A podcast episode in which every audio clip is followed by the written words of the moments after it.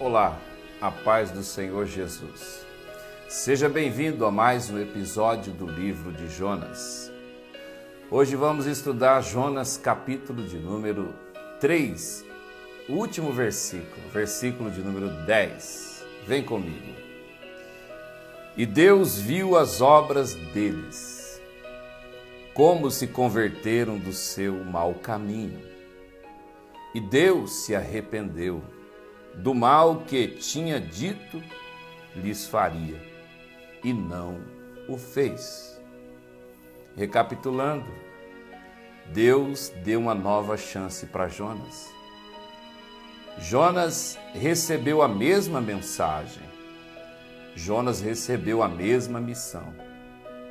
Jonas andou segundo a palavra de Deus, anunciando a mensagem verdadeira de Deus para aquela impenitente cidade de Nínive. Porém, Nínive se converteu. Nínive creu na pregação. A cidade toda se prostrou, se rendeu. Do rei até os animais tiveram que se humilhar. E a palavra de Deus diz que o próprio Deus do céu viu que Nínive se arrependeu.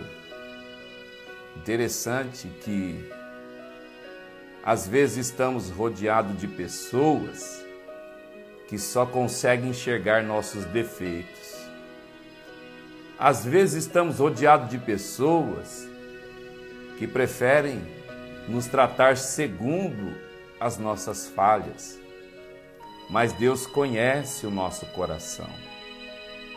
A acusação é uma prática exercida por Satanás há muito tempo. Olha para mim, Satanás conhece muito bem o teu nome, mas chama você pelo teu pecado. Deus conhece o teu pecado mas insiste em chamar você pelo seu nome. Você é importante para Deus. Acredite, se você se quebrantar, Deus não muda. A mensagem dele é a mesma, mas ele pode mudar a sentença. Deus pode se arrepender do mal que talvez estaria sendo uma sentença para a tua vida. E Deus pode mudar essa sentença através do seu quebrantamento, da sua fé, através da sua conversão, através do arrependimento genuíno, verdadeiro, que é aquele que envolve a sua mente, sabe, a sua parte intelectual. É aquele o verdadeiro arrependimento, ele envolve suas emoções.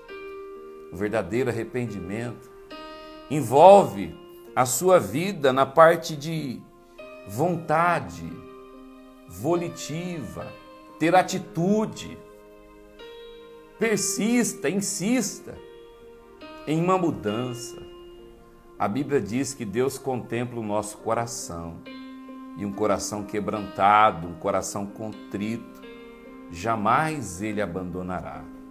Se dissermos que não temos pecados, enganamos a nós mesmos. Mas se andarmos na luz como Ele na luz está, temos comunhão uns com os outros. E o sangue de Jesus Cristo, seu Filho, nos purifica de todo pecado. Nínive se converteu. Deus não fez o que tinha dito que faria. Hoje, eu tenho essa palavra de esperança para a tua vida. Mergulhe na misericórdia do Altíssimo.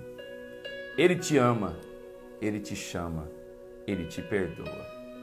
Este foi mais um momento de edificação. Compartilhe esta mensagem com seus amigos. Se inscreva no nosso canal no YouTube. Deus preparando, estaremos de volta com o quarto e último capítulo do livro de Jonas. Um grande abraço, em nome de Jesus.